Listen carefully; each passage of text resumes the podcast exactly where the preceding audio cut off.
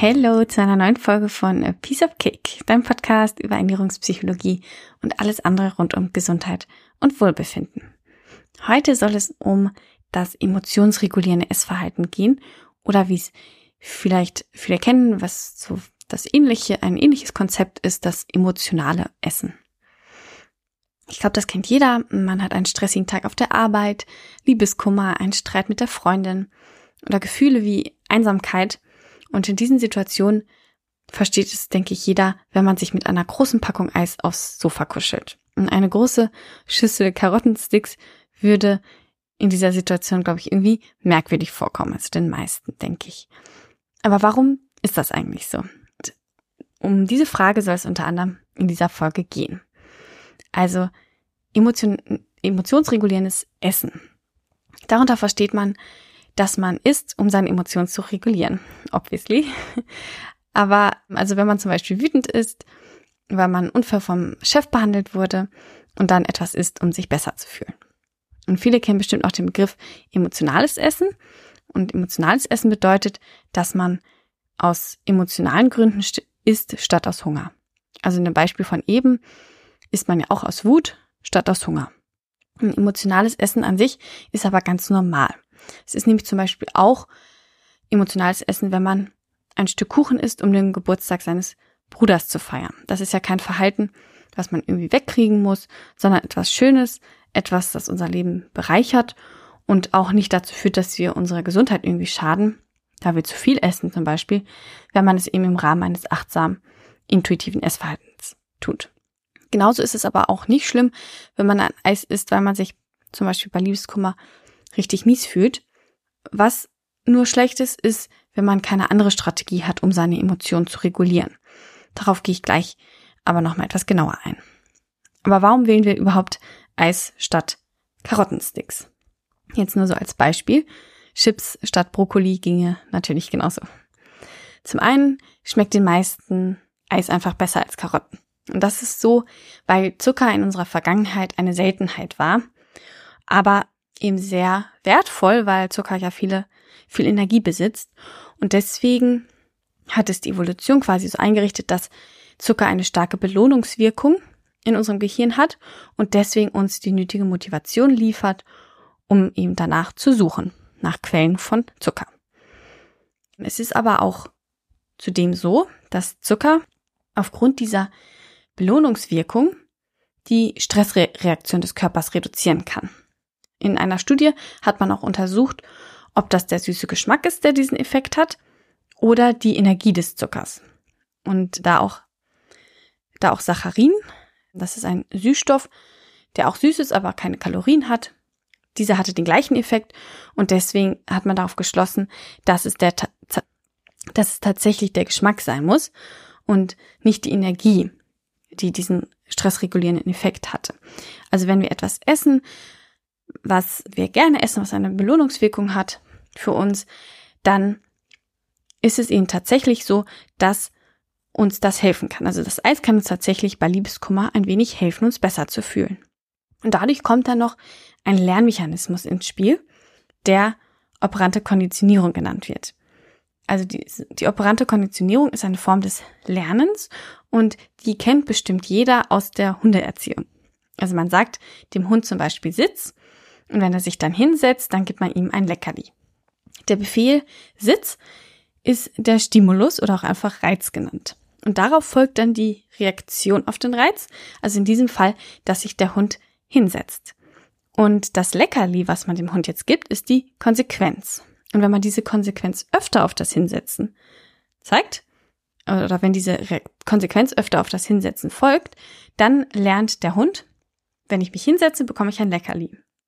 Und oft, wie in diesem Fall, ist dann eben noch das an einen Auslösereiz gebunden. Hier also der Befehl Sitz. Wenn der Hund also Sitz hört, setzt er sich hin, denn er weiß, dann bekomme ich ein Leckerli. Und wir Menschen lernen genauso. Es ist uns meistens nicht so bewusst, aber im Prinzip laufen genau die gleichen Mechanismen ab. Zum Beispiel könnte der Reiz Regen sein und unsere Reaktion, dass wir den Regenschirm, dass wir den Regenschirm aufspannen und die Konsequenz ist, dass wir nicht mehr nass werden. Und da dies ja eine durchaus angenehme Konsequenz ist, merken wir uns, bei Regen den Regenschirm aufzuspannen, ist eigentlich eine ziemlich gute Sache. Und bei emotionsregulierendem Essverhalten lernen wir unbewusst, wenn ich etwas esse, wenn ich mich schlecht fühle, dann geht es mir danach besser. Und dadurch kann eine Automation entstehen, also das Verhalten verfestigt sich. Und dazu kann noch kommen, dass es in der Kindheit die Verknüpfung von Essen und Trost oder Essen als Belohnung gab. Wenn die Eltern einem beispielsweise Süßigkeiten gegeben haben, wenn man sich wehgetan hat oder wenn man für gute Leistungen in der Schule mit besonderem Essen belohnt wurde, dann sind das eben Beispiele für diese Verknüpfung von Essen mit Trost oder Belohnung. Oder auch wenn man bei einer besonders geliebten Oma oder dem Lieblingsonkel immer besonders viele Süßigkeiten essen durfte und sich dort besonders geborgen und verstanden gefühlt hat. Das sind alles Beispiele für Situationen, die genau diesen Lernprozess eben auch bewirken. Und darum auch ein Grund, warum wir bei starken Emotionen gerne nach Süßigkeiten greifen. Und auch wenn das Eis einen dann gar nicht so, gar nicht wirklich viel besser fühlen lässt, hat man eben durch diesen Lernmechanismus den inneren Drang, etwas zu essen. Das ist eben dieses erlernte Verhalten, diese Automation, die angeht bei starken Emotionen, ohne dass es uns richtig bewusst ist. Viele fühlen sich allerdings danach dann noch schlechter, weil sie eigentlich gar nicht so viel essen wollten. Und dann ist eben emotionsregulierendes Essen ein Problem, weil es einen noch schlechter fühlen lässt. Zum anderen ist es ein Problem, wenn man keine anderen Regulationsstrategien hat, sondern eben nur das Essen. Deswegen ist es wichtig, auch andere Strategien zu erlernen. Aber die können natürlich für jeden ganz unterschiedlich aussehen. Also es kann zum Beispiel ein Spaziergang in der Natur sein oder ein Telefonat mit einem guten Freund, ein heißes Bad, eine Tasse Tee auf dem Sofa, mit dem Partner reden, Gärtnern, malen, einen Film anschauen, backen oder ein Buch lesen. Also das muss am besten jeder für sich selbst herausfinden ausprobieren, was ihm am besten hilft. Um das jetzt nochmal zusammenzufassen, ist emotionales Essen, also Essen aus Emotionen, statt aus Hunger vollkommen unproblematisch und normal. Jeder Mensch isst auch aus Emotionen heraus. Es wird erst zum Problem, wenn es zu einem Mechanismus wird, gegen den wir uns nicht wehren können und den wir nicht haben wollen, oder wenn es uns davon abhält, andere, funktionellere, also besser wirksame, passendere Maßnahmen zu ergreifen. Dann ist es Zeit, sich mit seinen Emotionen und dem Umgang mit ihnen zu beschäftigen um eben Alternativen zu finden, mit denen man sich besser fühlt. Und dafür ist der erste Schritt, seine Emotionen zu erkennen. Das ist auch, ja, manchmal gar nicht so einfach, wie man das vielleicht denken mag. Und sich seiner Emotionen bewusst werden, diese identifizieren und dann auch zu erkennen, dass man aufgrund dieser Emotion jetzt den Drang hat zu essen, ist der erste wichtige Schritt. Und wenn man diese Emotion, Automation aufgedeckt hat, und in der Lage ist, sie zu unterbrechen, kommt dann die Aufgabe zu schauen, welche alternativen Strategien man noch anwenden kann, um mit seinen Emotionen besser umzugehen. Und natürlich geht es auch darum, gelassener mit schwierigen Situationen des Alltags umzugehen, dass man also nicht durch alltägliche Situationen in einen Strudel aus Emotionen gerät. Also etwas ist aber ja sehr individuell und deswegen kann ich da natürlich nicht so wirklich in dieser Podcast-Episode drauf eingehen. Dafür eignet sich aber ein Coaching optimal. Also wenn du mit emotionalem Essen, emotionsregulierendem Essen struggles, dann melde dich gern bei mir und schau dafür einfach in der Episodenbeschreibung, wie du mich kontaktieren kannst und dann können wir das gemeinsam angehen.